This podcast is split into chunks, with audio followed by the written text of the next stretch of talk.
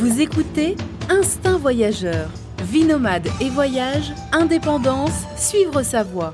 Avec Fabrice Dubesset, plusieurs fois par mois, des conseils, réflexions et interviews pour booster votre vie et oser le monde. Tout de suite, un nouvel épisode avec Fabrice. Voilà, bonjour à tous, bienvenue pour ce nouvel épisode du podcast Instinct Voyageur. Euh, alors, euh, je suis aujourd'hui avec Nawel, Nawel qui est en direct du Maroc, près de Casablanca, euh, enfin, dans la campagne autour de Casablanca. Bonjour Nawel. Bonjour Fabrice. Alors voilà, aujourd'hui c'est Maroc-Colombie. ouais, exactement. Le live, le live du jour pour cet épisode entre les, les le, le, Maroc et là on est à peu près à la même température. Hein entre 17 15 et 20 degrés, tu me disais, parce que là, c'est quand même l'hiver au Maroc. Euh, voilà, tu es, avec un petit, euh, un petit, euh, une petite veste. Alors aujourd'hui, je voulais faire cet épisode, Nawel, parce que tu as, j'ai lu ton livre, tu as écrit un livre qui s'appelle Le Monde tourneront aux éditions 7. Nombre 7, ouais. Nombre 7, pardon, voilà. Et, et donc, dans, dans, cette, dans ce livre, qui est qui on peut le dire, qui on peut le dire, qui est autobiographique. Tu racontes ton ton cheminement, ton parcours, euh, ton mhm. parcours, euh, c'est-à-dire euh, bah, ton ton changement de vie, euh, c'est-à-dire avant. Tu, tu voilà avant c'est Nawel qui, qui est cadre à Paris, la vie parisienne, métro boulot dodo, cadre dans le marketing, je crois plus ou moins, c'est ça? Je me rappelle. en informatique, chefferie de projet informatique. Chef de projet informatique, donc tu faisais du consulting, etc. J'imagine. Exactement. Ouais. Ouais, ouais, j'étais consultante euh, dans une grosse boîte de conseil. Euh, voilà. Une SS2I, non, on appelle ça? Une SS2I, tout à fait. Donc euh, voilà, un peu le. Finalement, c'est un peu le pas, le. pas le cliché, mais voilà, le, le, cliché un peu du consultant cadre parisien dans une SS2I. Ah ouais, on était en plein dans le cliché, ça je peux te le dire. après, tu es passé, tu, tu es parti plusieurs mois pour un voyage en Amérique latine.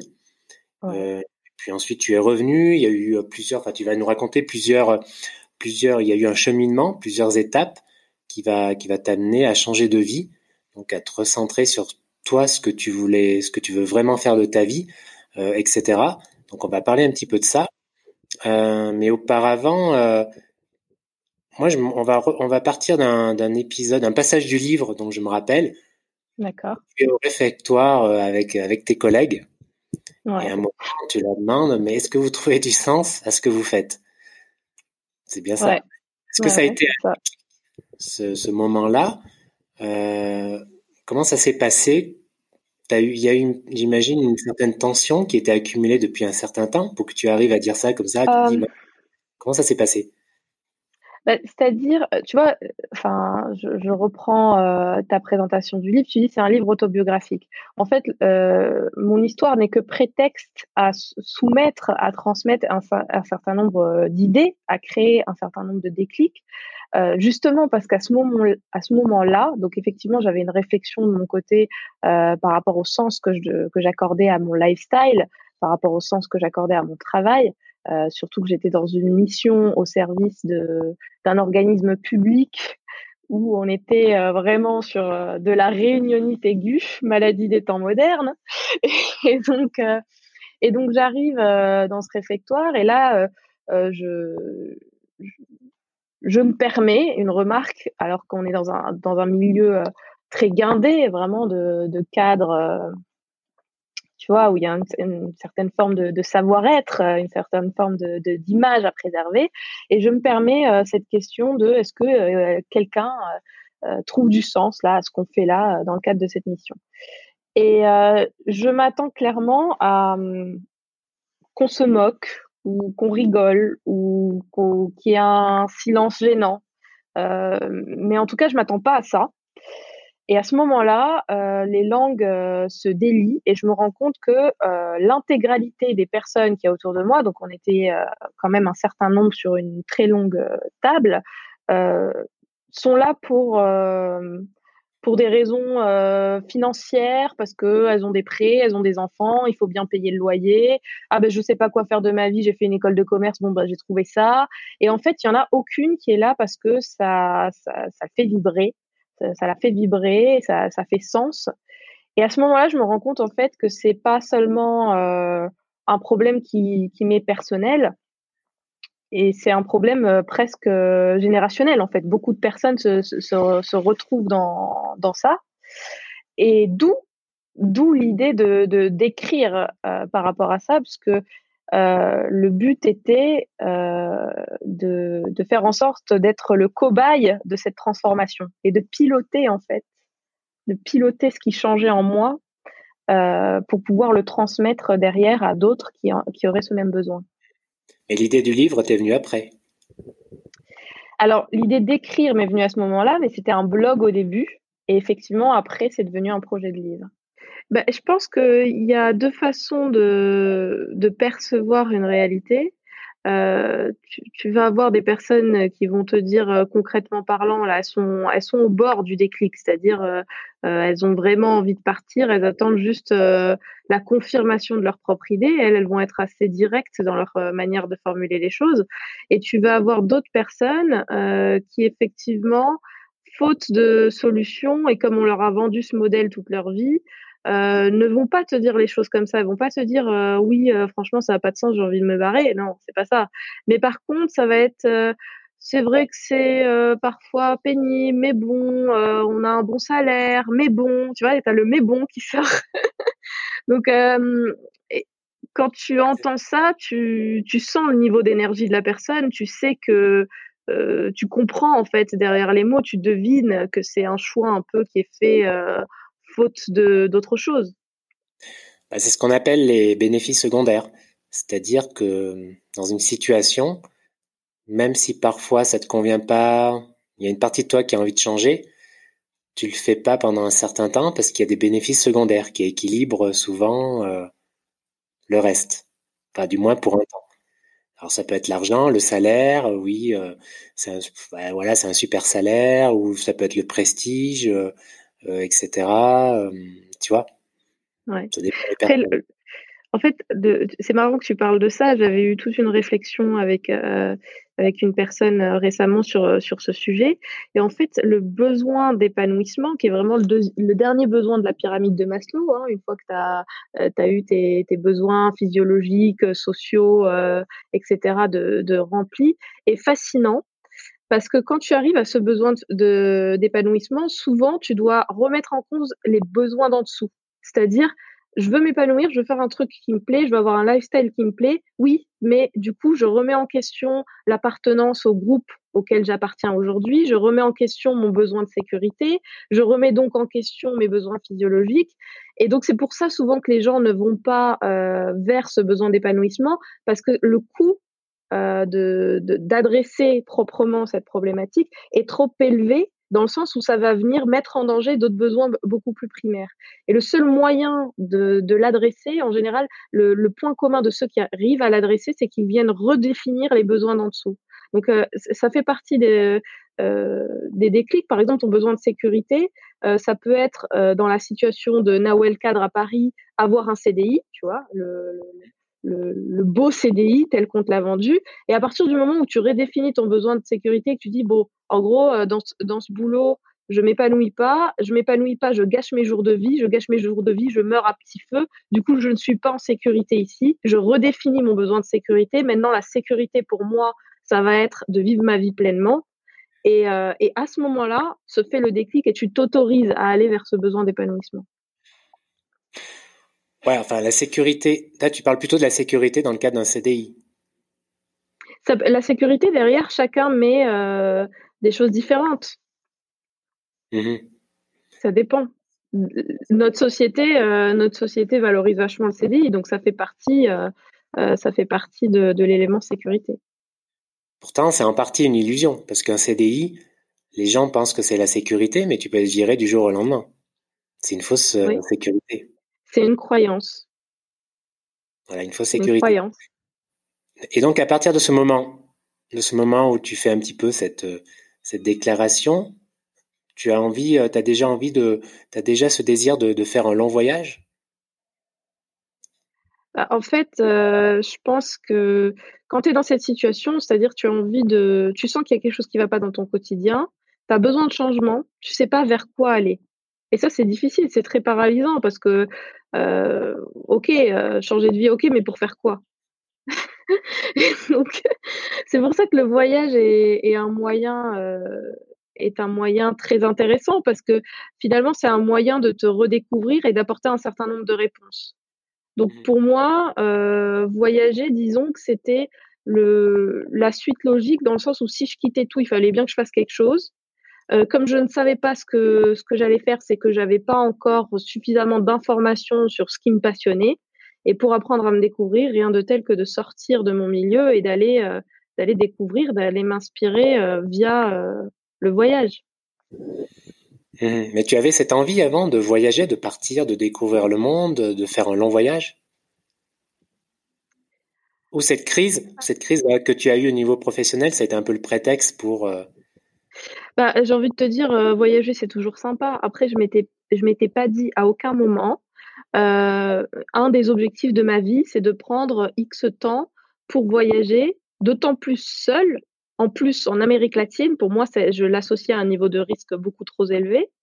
Euh, et, du coup, non, c'est vraiment ce qui a fait que j'ai sauté le pas, c'est cette crise. C'est cette crise. Je me suis dit, il faut bien que je fasse quelque chose, il faut bien que j'ai un projet. Je vais commencer par me découvrir, je vais voyager. Et j'avais lu à l'époque le livre La prophétie des Andes, qui, qui parlait, qui se déroule au Pérou et qui parlait d'une autre vision du monde où les coïncidences, etc., les rencontres euh, ont plus de valeur que ce qu'on leur donne dans notre quotidien. Et donc j'ai lu ce livre et il y avait écrit Pérou dedans et littéralement j'ai pris un billet pour le Pérou, tu vois. donc ça s'est fait vraiment de manière euh, très euh, spontanée, quoi. Et il se passe combien de temps entre, entre ce moment où tu, où tu déclares ça à tes collègues et le moment où tu es dans l'avion? Euh, alors, hum, après, après cette déclaration euh, à mes collègues, euh, il y a un autre élément clé qui se produit, à savoir, je vois une, une pièce de théâtre qui s'appelle Maligne, d'une jeune femme qui a mon âge et qui raconte avec humour son cancer du sein. Et là, ça me fait un déclic. Un déclic. Alors, je ne saurais te dire pourquoi, peut-être parce que j'avais vécu des cancers dans ma famille et que ça m'a renvoyé à ça. Mais en tout cas, à ce moment-là, je prends conscience vraiment de, du fait que mon nombre de jours de vie est limité. et, et, ça me devient insupportable de le gaspiller dans quelque chose euh, où je m'épanouis pas. Donc ça, c'est vraiment le déclic qui fait que, euh, que j'arrête tout. Et au moment de, poser ma dème, j'accepte de faire un préavis relativement long parce que c'était important pour moi de, de, finir tous mes projets et de, et de les finir sur une réussite. Donc il se passe après cet événement déclic, encore, euh, je crois, quatre mois et demi avant que, que je prenne l'avion.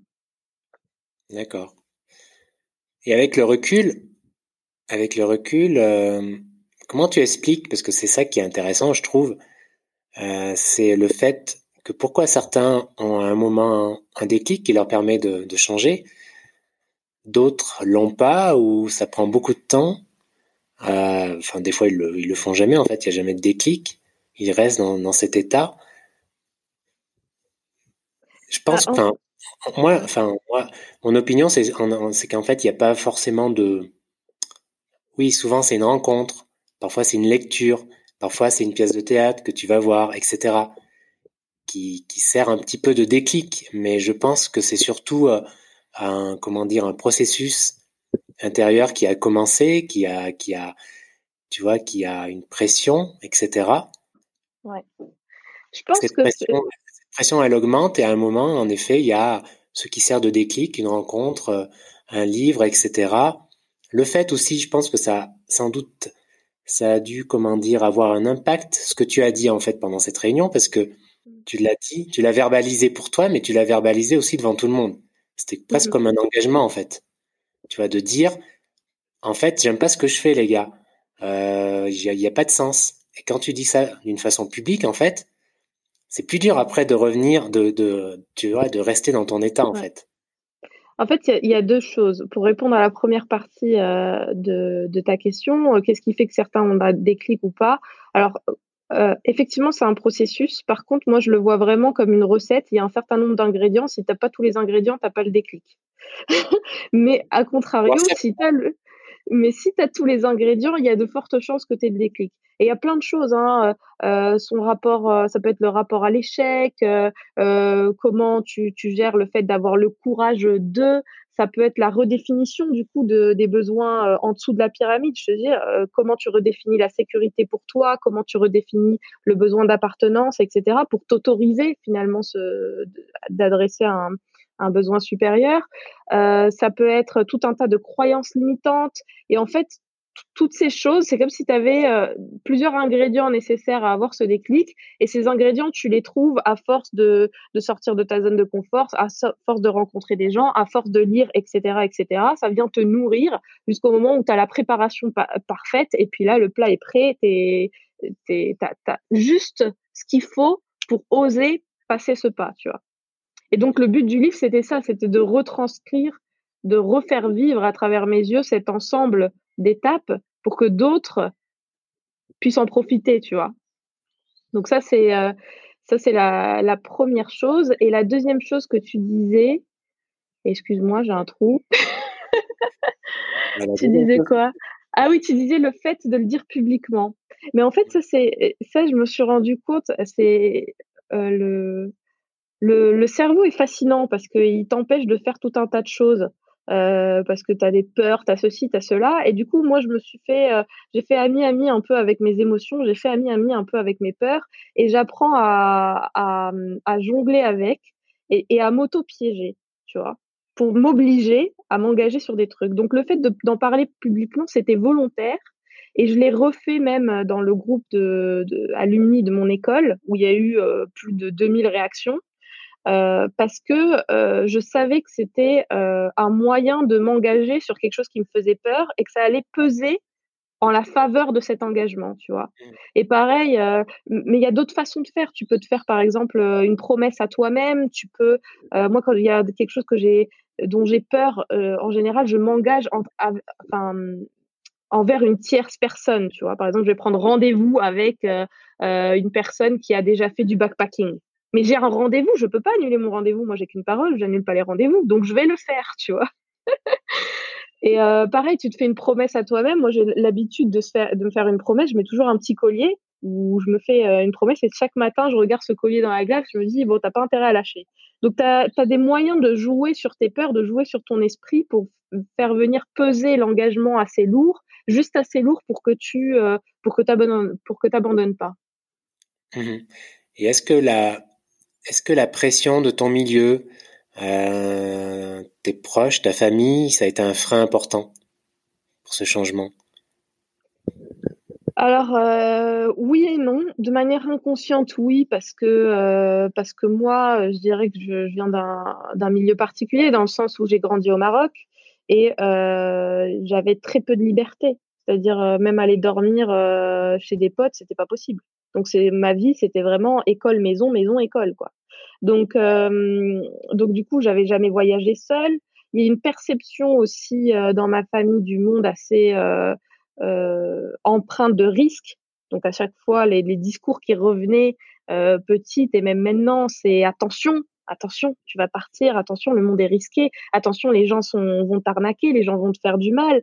Donc j'étais un peu, j'avais une vision du monde qui était conditionnée par la façon dont j'avais été éduquée qui fait que effectivement ça a été difficile. Après, de manière euh, plus consciente, non, parce que euh, dans ma malchance, j'ai eu de la chance, on va dire ça comme ça, savoir que mon père a vécu euh, un cancer et il est passé de euh, fais ce que je te dis, en gros, euh, euh prépa HEC, école de commerce, boulot de cadre et bref, le chemin un peu tapis rouge qu'on vend à, notre génération, euh, à au discours inverse. Au discours, moi-même, je me suis rendu compte que mes jours de vie étaient limités. Je passe mon temps à travailler comme un fou. C'est pas la bonne solution. Profite de la vie. Fais ce que tu as envie de faire. Donc, ça venait à un moment où finalement, il a plus été euh, moteur dans ce changement de vie.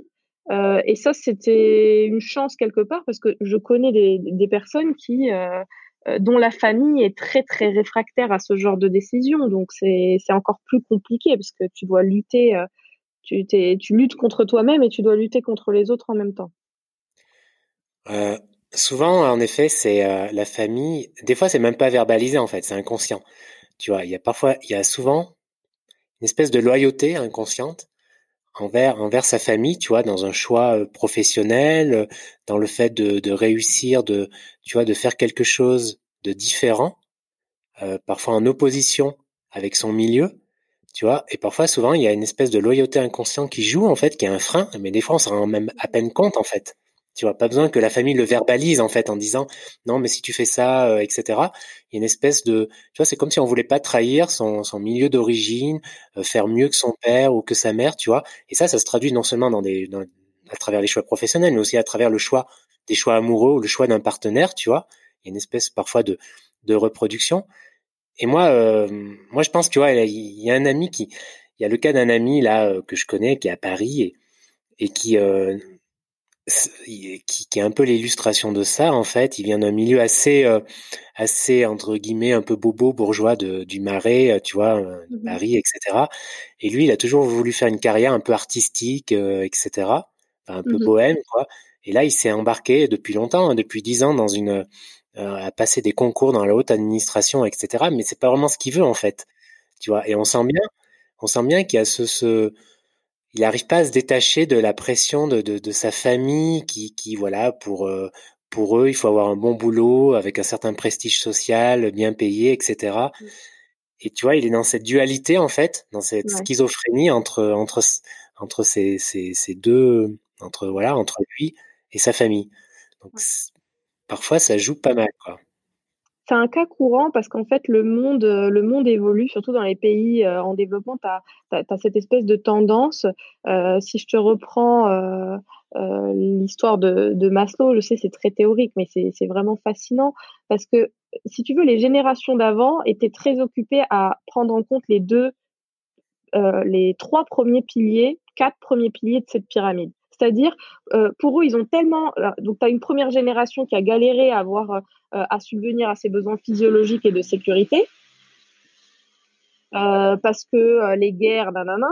Ensuite, tu as ceux d'après, ils ont eu énormément de, de, mal à avoir euh, à faire partie d'un groupe social, à avoir euh, toute cette reconnaissance, tout ce qui est, euh, la société a, vraiment mis en exergue ce besoin de reconnaissance. Toutes les marques, tout le marketing est autour de ça. Donc du coup, bah forcément, ce qu'ils transmettent à leurs enfants, ça va être quoi? Donc la génération qui a galéré à avoir la sécurité, ce qu'ils transmet, c'est et un, travail, etc.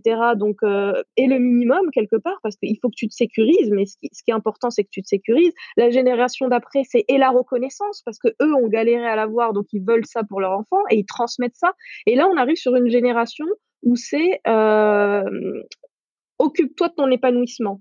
Tu vois et je pense que ce qu'on va transmettre à nos enfants, ça sera peut-être ce message-là. Mais on est encore dans cette transition entre la génération d'avant qui nous dit non, non, ce qui est important, c'est la reconnaissance, et nous qui avons déjà gravi les, quatre, pour la plupart, piliers de cette pyramide, et du coup, on arrive à ce besoin d'épanouissement, d'où cette, cette envie et cette dualité entre ce qu'on nous a appris et ce qu'on voudrait euh, mettre en place dans sa vie. Et ton père est entrepreneur. C'était, ça a joué d'une façon positive, non J'imagine. Euh, complètement pas. non, complètement pas, d'accord. non, parce qu'en fait, mon père, c'est, c'est quelqu'un qui, est, euh, qui a un profil travail au man, donc du coup, je le voyais très peu. Euh, il bossait, il bossait très tard le soir, il bossait les week-ends, il partait en business euh, trip. Donc j'ai vraiment euh, un peu souffert de cette absence-là paternelle. Et pour moi, l'entrepreneuriat, je l'associais qu'à des choses négatives.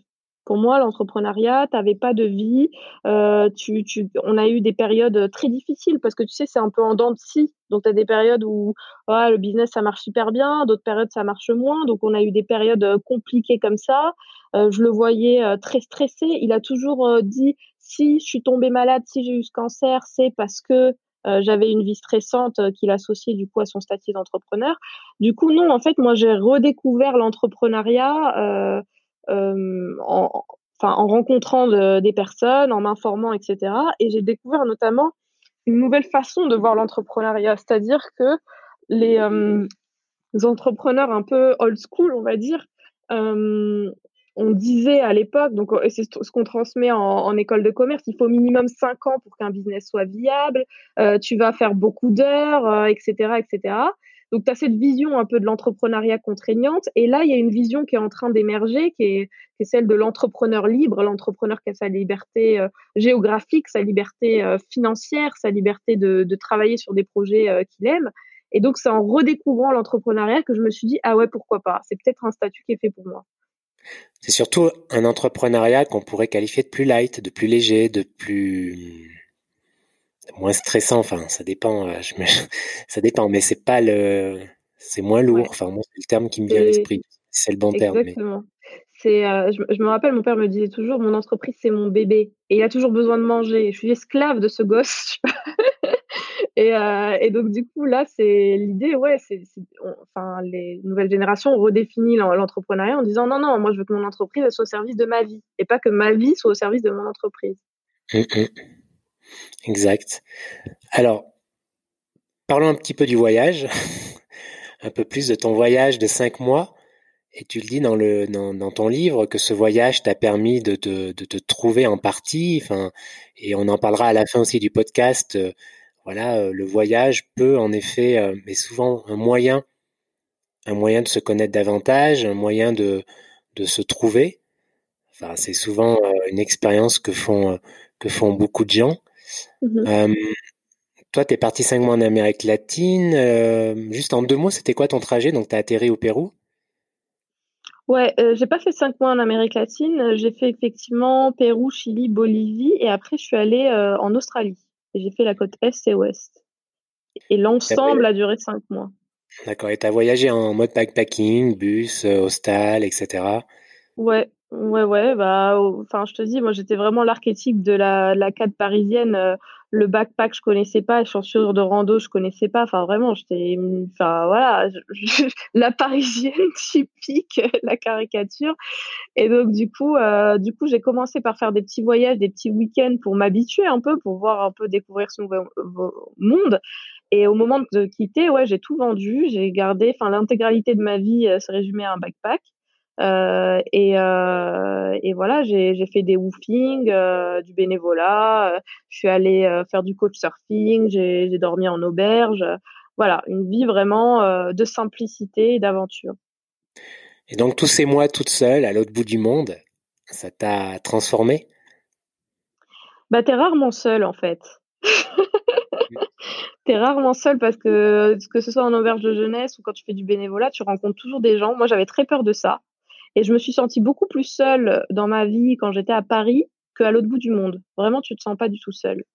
Euh, et les moments de solitude, le peu de moments de solitude que tu as, ils sont, euh, ils sont salvateurs dans le sens où tu es face à toi-même, mais euh, euh d'une bonne manière. Je pense que quand tu es dans la société, euh, t'as pas de moment où tu où es clair quand tu es face à toi-même parce que tu as tous ces impératifs qui te qui font qui, qui biaisent ton ressenti, qui biaisent ton euh, ton jugement, tu es toujours à te dire ah ouais si je gagnais plus, euh, si j'avais euh, si je possédais plus etc etc et ton ton esprit est orienté un peu vers ces vers ces thématiques là alors que quand tu es à l'autre bout du monde, de toute façon, tu t'en fous de ces thématiques. Tu vas pas, tu vas pas acheter, tu vas pas être dans la consommation. Tu as un backpack, tu dois le porter, donc euh, faut que tu restes légère.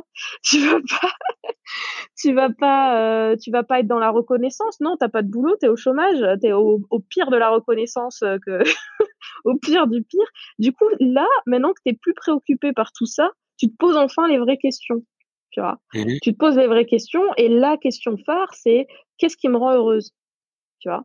Mmh. Et ça, c'est vrai que là, tu, tu, te rends compte que les réponses à cette question, c'est pas forcément ce que tu pensais. C'est pas forcément le poste euh, hyper euh, euh, prestigieux. Euh, c'est pas forcément euh, le fait de, de posséder. C'est pas forcément le fait de, de crouler sous, sous l'or. Parfois, c'est d'autres choses très simples. Tu vois, parfois c'est être près de la mer, c'est avoir du soleil. Parfois, c'est les rencontres. Parfois. tu savais déjà ça, non, avant, avant ce voyage?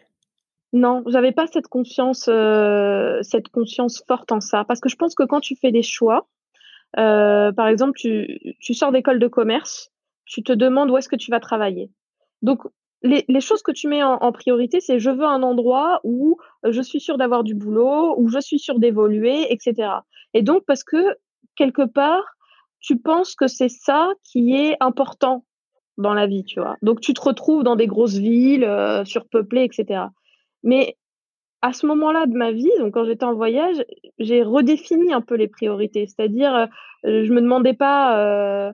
Enfin, pour moi, ce qui était important, c'était c'était pas forcément d'avoir le travail prestigieux, c'était c'était ces, petits moments, ces petits riens qu'on a tendance à, à déprioriser dans, dans la société de tous les jours, tu vois, enfin dans la dans la société moderne.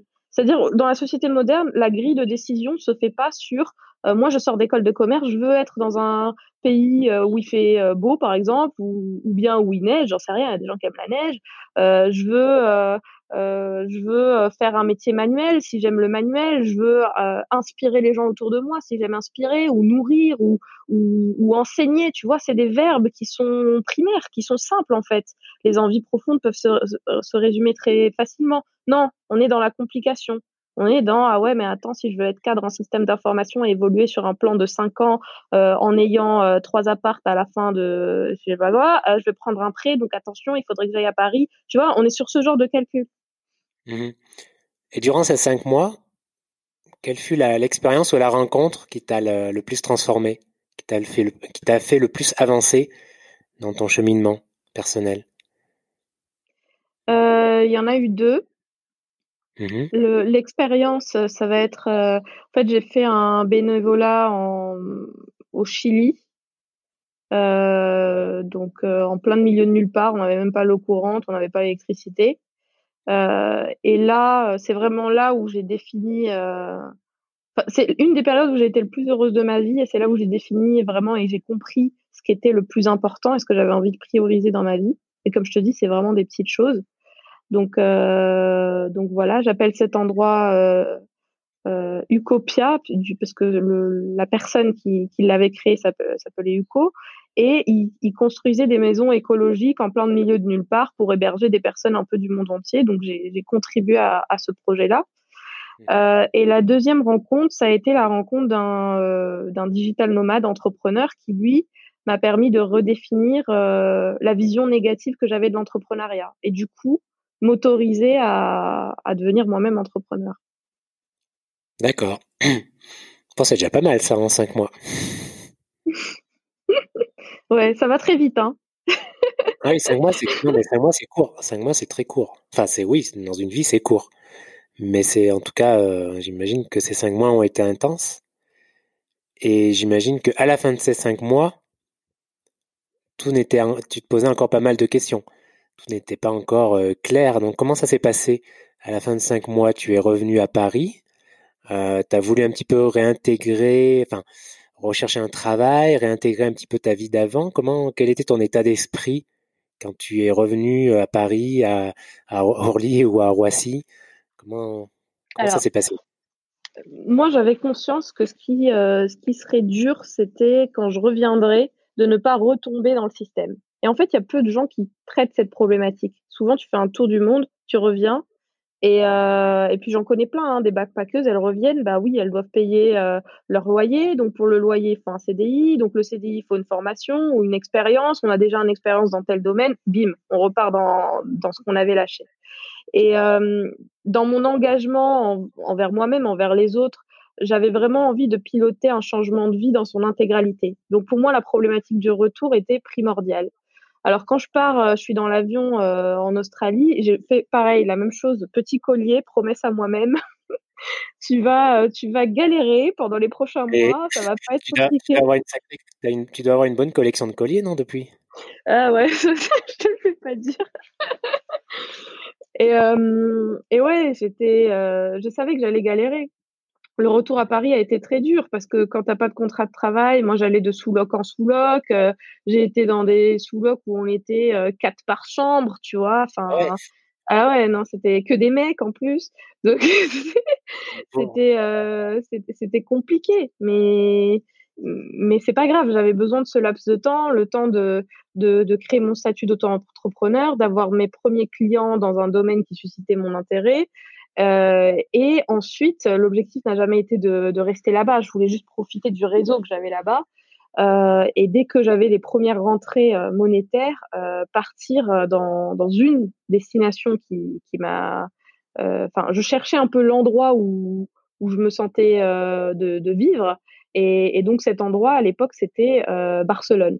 Voilà, on voulait partir à Barcelone. et parce qu'en fait, si tu veux, pendant mon voyage, j'ai construit ce que j'appelle le, puzzle du bonheur. C'est-à-dire, j'étais pas bien dans la situation cadre à Paris. Je me suis demandé qu'est-ce qui allait pas. Donc le lieu où je vis, il fait moche, etc. Moi, j'adore le soleil, j'adore la mer. les gens que je, côtoie, euh, j'aime les gens qui, qui, créent, qui sont inspirants, qui sont entrepreneurs, etc. Là, j'étais avec des personnes qui étaient assez moroses finalement, qui subissaient leur vie. Je, je, m'imprégnais de cette énergie-là.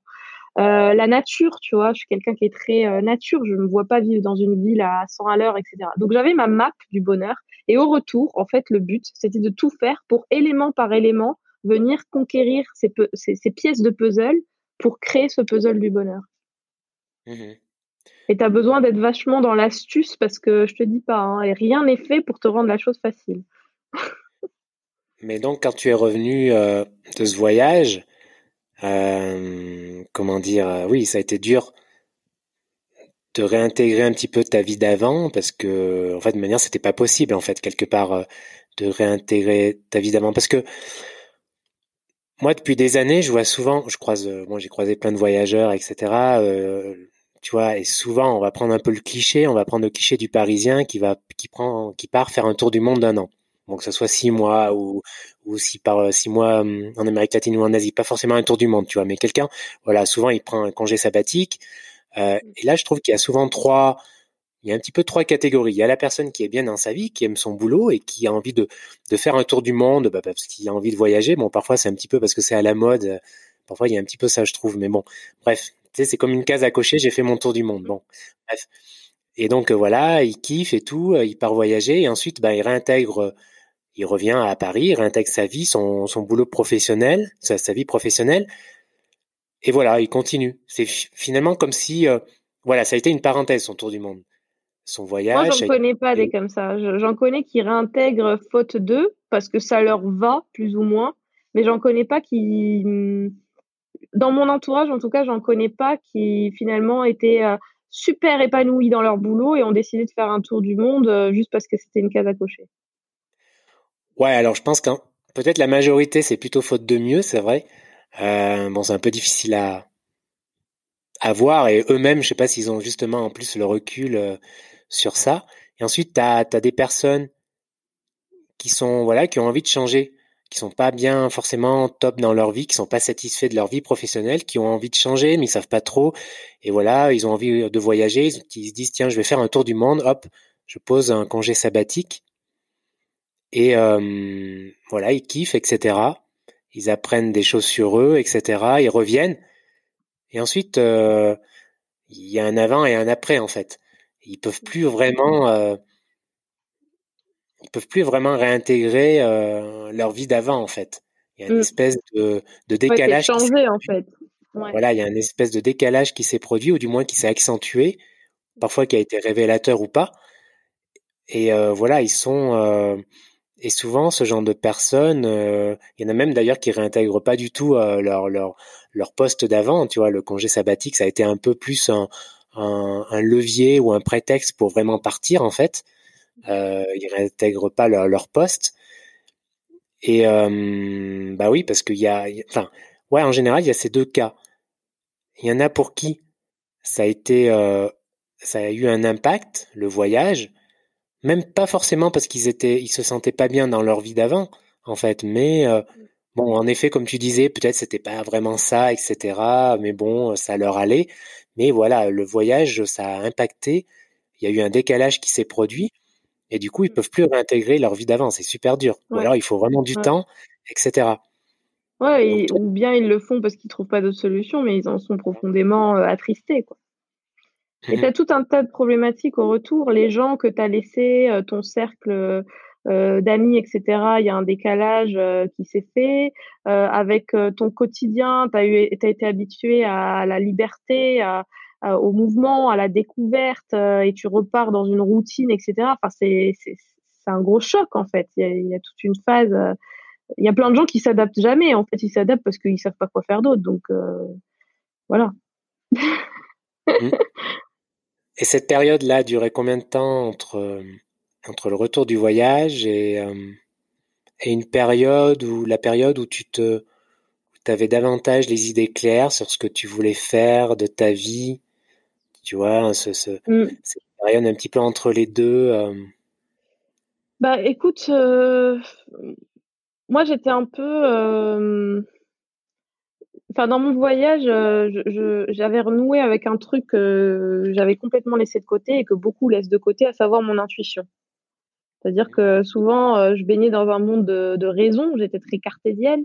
Et pendant mon voyage, j'ai renoué avec une vision du monde où finalement, juste à l'intuition, en, voilà, en, en, allant à la rencontre de, de personnes qui, qui, me donnent envie d'être connue, en, en ressentant un peu euh, les choses, j'allais j'avais cette croyance là, j'allais naturellement, euh, il allait se passer des choses dans ma vie et j'allais réussir à, trouver les, réponses. Donc je sais, c'est un peu, euh, euh, voilà, mais, moi j'avais cette croyance là et c'est vrai que c'est un peu comme ça que ça s'est passé. Si tu veux, il y a eu un enchaînement d'événements. Déjà j'ai eu un accident. Alors tu vas me dire oh là là, un accident, c'est pas, ça joue pas à ta faveur. Sauf que j'étais immobilisée. je me dis, je suis immobilisée, donc j'ai pas le choix. Je suis immobilisée, j'ai besoin d'argent je dois travailler en étant immobilisé, je vais m'intéresser au métier du web. Tu vois ce que je veux dire? C'est pragmatique. Voilà. Donc, euh, donc finalement, ce qui était euh, un problème est devenu une solution puisque ça m'a incité à m'intéresser à ces métiers-là.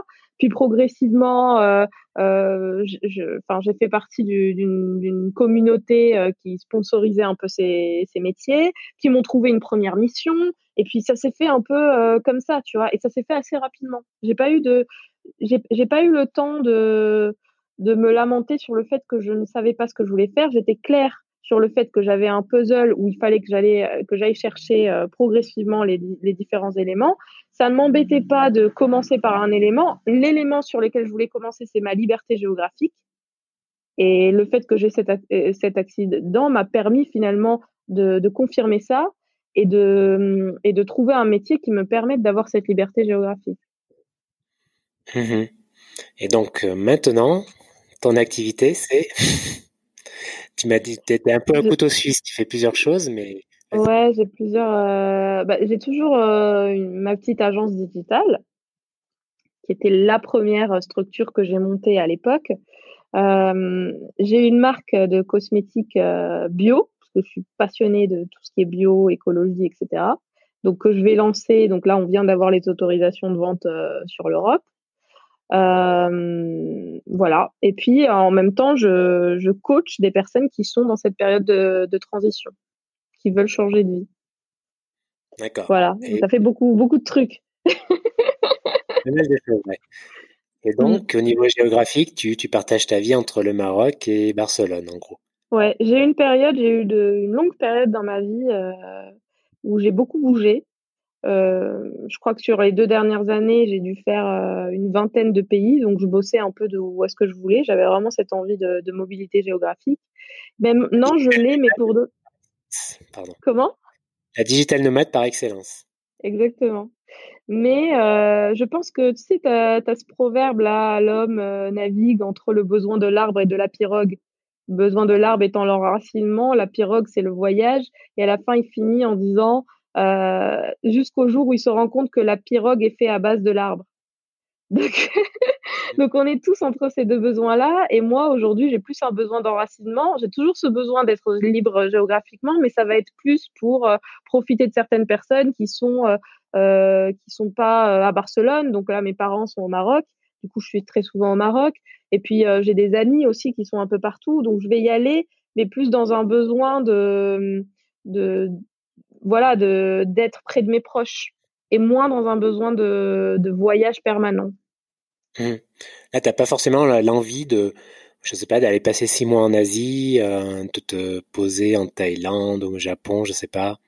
Non, bah après c'est par phase, tu vois, mais mais oui, là je suis dans une phase où j'ai pas, euh, j'ai toujours envie de voyager, mais tu vois, autant j'irai peut-être deux trois semaines en Asie, autant je pense pas que me, me refaire euh, six mois de de backpack, euh, non, c'est c'est moins présent. C'est un besoin que j'ai pourvu déjà en quantité. j'ai fait une orgie, tu vois. Et donc entre l'ancienne Nawel à Paris, cadre, et maintenant, il y a une grosse différence. Tu le sens tu Alors, sens de l'énergie, j'imagine.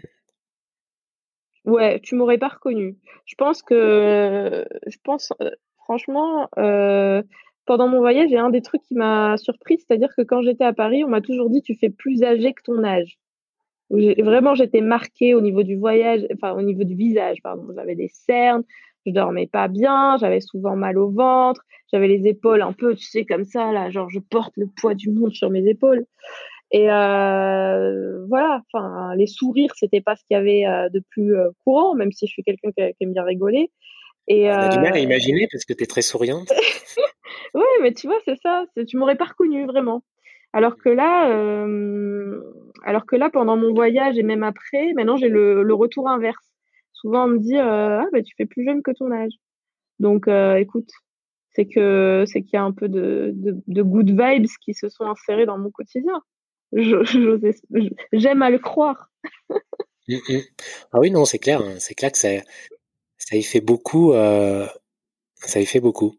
Je pense que mmh, le stress, de toute manière, le stress, euh, enfin le, mauvais stress, parce qu'il y a du bon stress aussi, mais le mauvais stress, clairement, c'est c'est quelque chose qui affecte euh, les gens, hein, même physiquement, en fait. Non, après le bon stress, moi je, suis toujours sur des, des nouveaux projets, c'est des, des, projets très stressants, je sais pas si ça va marcher, ça va pas marcher, mais tu as cette notion de plénitude, c'est-à-dire quand tu es aligné avec euh, ce que tu veux faire, avec, euh, avec toi-même, et tu sais que ton projet va avoir l'impact que tu as envie euh, de matérialiser en ce monde, et eh ben c'est comme, c'est comme si tu te, te lançais un challenge, et du coup tu profites du, du chemin autant que du résultat. Alors que quand tu es dans un stress où tu subis ta vie, ça n'a rien à voir. En fait, je pense que tu es dans une forme de friction avec toi-même et que c'est ça qui te, qui te pèse le plus.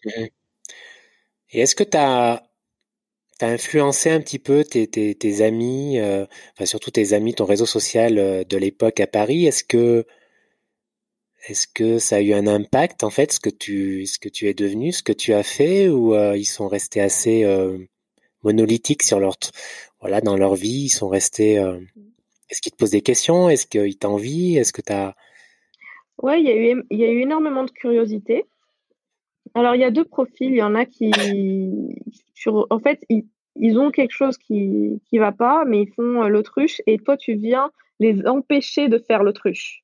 Et donc, du coup, du coup, eux, ça les dérange. Eux, ça les dérange. Eux, c'est ouais, mais non, sur le long terme, euh, c'est pas viable ton truc. Enfin bref, ça va être toujours de, de l'opposition en fait.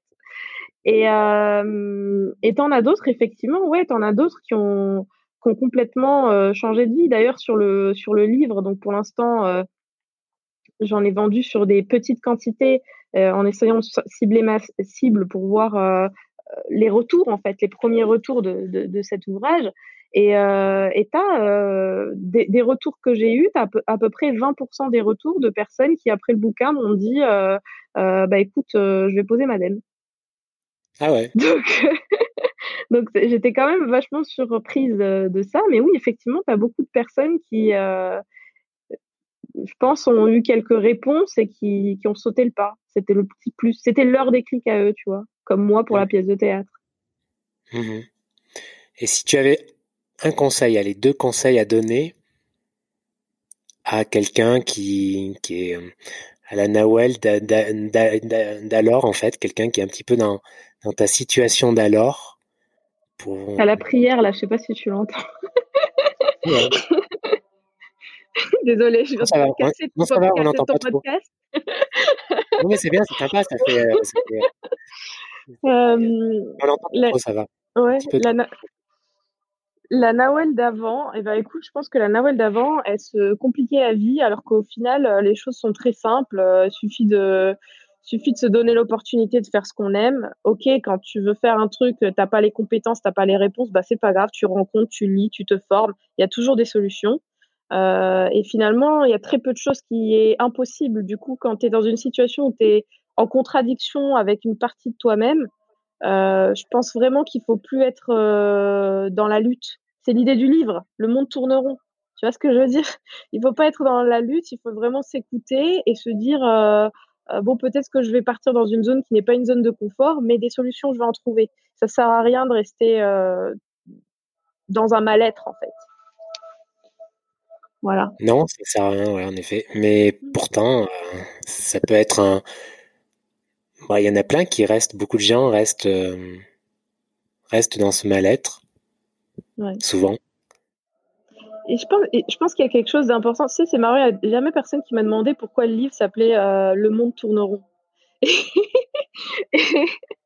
et, en fait, je pense que j'ai cette conviction que si tu le fais pas pour toi, fais-le pour une plus grande échelle parce que la somme de ces personnes qui vont aller vers un métier épanouissant, qui vont euh, venir euh, du coup dégager une énergie positive autour d'eux, impacter les gens qui sont autour d'eux, fait que en les additionnant, tu vois, ça crée, euh, ça crée un monde qui fait plus sens, un monde où il y a plus de, bonheur, où il y a plus de, bonnes vibes, etc.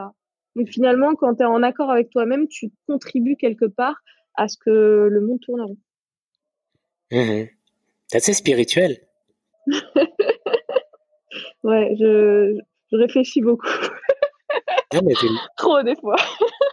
Non, mais c'est une bonne chose. Euh, le côté spirituel, euh, c'est une bonne chose. C'est important, de toute manière, je pense. Je parle pas de la religion, le côté, euh, le côté spirituel d'une façon générale.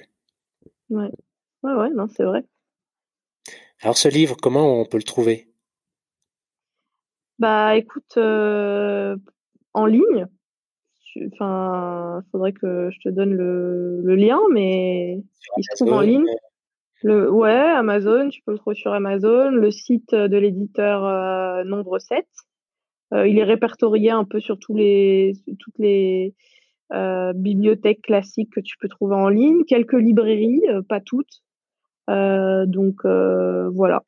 Bah, je mettrai le lien dans la description. Et puis pour terminer, parce qu'on approche de la fin, tu développes en ce moment un projet autour du, voyage, autour du changement de vie. Alors explique-nous un petit peu ce que c'est exactement. Ouais, alors je ne vais pas t'expliquer exactement parce qu'on est en train de travailler dessus et on ne l'a pas encore lancé. Donc euh, il faudrait que, que, je sois sûre de moi avant de communiquer pleinement là-dessus. Par contre, effectivement, j'ai cette volonté, maintenant que le livre est sorti, maintenant que j'ai eu ses retours, je sais que je suis en capacité, euh, et donc du coup, notamment avec une autre coach en dev personnel qui s'appelle Sarah de Challenge ta vie. Euh, donc on est toutes les deux en capacité d'accompagner euh, des personnes qui vivent cette transition, qui sont parfois euh, des transitions difficiles, parce que comme je te dis, tu luttes contre toi-même, tu luttes contre tes peurs, etc. Et on voudrait les aider bah, tout simplement à, pouvoir changer de vie. Donc c'est un programme, ça va être un programme de coaching, ça va allier euh, face to face à e-learning. On verra un peu comment, sur quelle, sous quelle formule euh, on va le faire. Et effectivement, il y aura plusieurs, euh, plusieurs pans du programme, des problématiques financières quand tu veux changer de vie, en passant par toutes les, les déclics, les peurs, les, les, croyances limitantes, enfin tout ce, la partie dev perso, comment bien définir son projet, comment trouver son why, le plan d'action, la mise en place de ce plan d'action ça va être vraiment un, voilà, un programme qu'on veut euh, le plus large possible pour accompagner des personnes euh, dans cette situation. Mais voilà, je peux pas te, dire encore euh, comment on va formuler notre offre parce qu'on bosse encore dessus. D'accord. Et finalement, et finalement, est-ce que tu, es d'accord finalement sur, sur, sur ça, sur le fait que, que pour toi, partir, faire un long voyage, ça peut être quelque chose de vraiment peut-être pas nécessaire, mais important euh, lorsqu'on est dans cette euh, dans une période de la vie comme tu l'as été pour euh, pour se retrouver, pour pour se connaître davantage. Est-ce qu'on peut s'en passer? Je pense qu'on peut s'en passer. dans la mesure où je connais des personnes qui ont changé de vie et, et qui l'ont fait en s'en passant. Par contre, elles avaient déjà une idée assez précise de vers quoi elles voulaient aller. par contre, c'est clairement un moyen euh, que je sponsorise dans le sens où quand on sait qu'on a un mal-être, mais on ne sait pas par quoi commencer, on a besoin de se retrouver, de sortir de son cadre social et de et d'avoir un certain nombre de réponses. Je pense que le voyage est une première euh, est un moyen en fait très efficace. C'est une première step. C'est pas c'est pas ça fait pas tout, mais c'est un c'est un moyen qui peut être très efficace. Ça peut être un accélérateur. Ouais, exactement. Gagner du temps. c'est plus ce que Sarah me disait. En, en, un an de voyage, tu vis l'équivalent de, excuse-moi, tu vis l'équivalent tu vis l'équivalent de cinq années de ta vie ou je ne sais quoi. Enfin, elle m'avait sorti une stat comme ça. Mais oui, effectivement, tout va. Tu sais, tu disais euh, en cinq mois, tu as fait énormément de choses, mais au final, euh, le, le, rythme est, euh, est très différent. Tu es toujours dans la découverte, tu es toujours dans, dans l'apprentissage, dans la rencontre. Et du coup, tu évolues spirituellement et en termes de, de, de dev perso beaucoup plus vite que quand tu es dans un carcan social, finalement. Mmh Exact, je peux que être d'accord avec ça. Bon bah écoute Nawel, euh, on arrive au, terme de cet épisode, de ce podcast. Merci, euh, merci d'avoir pris le temps de répondre à mes questions. Bah, merci à toi. Euh, je mettrai les liens dont on a parlé dans la description. puis qu'est-ce que je pourrais te souhaiter pour la suite? Bah continuer à, à développer tes projets, continuer dans cette voie. Bah, merci à toi, Fabrice. Écoute, c'était un plaisir. Et puis, euh, pareillement, je te souhaite euh, de réaliser tous les projets dont tu rêves. Merci, de même. À bientôt. Salut. À bientôt. Merci d'avoir écouté ce nouvel épisode euh, jusqu'au bout, ce long épisode. Alors, celui-ci a été enregistré avant le confinement et tout ce qui s'est passé, tout ce que nous connaissons depuis début mars. mais je pense que que le sujet, bien sûr, euh, le sujet de changer de vie, de voilà, de s'orienter vers une vie qui nous convient davantage, euh, d'être plus en phase avec nous-mêmes. Eh bien, je pense que que bien sûr cette thématique est euh, toujours d'actualité, si ce n'est encore plus justement, parce que le genre, ce, ce, le genre de crise que nous connaissons, ce que nous vivons, justement, est à mon avis plus à même justement, de nous faire un petit peu réfléchir sur notre vie, euh, une vie avec plus de sens, euh, voilà, une vie euh, que nous choisissons davantage. En tout cas, je, le pense et, je le crois. Voilà, si vous avez aimé ce podcast, n'hésitez pas bien sûr à le partager autour de vous, à mettre votre avis sur, sur iTunes. Euh, voilà, j'apprécierais beaucoup si vous aimez, euh, si vous avez aimé cet épisode et ce podcast. Et puis on se retrouve pour un prochain épisode. Prenez soin de vous. Ciao, ciao.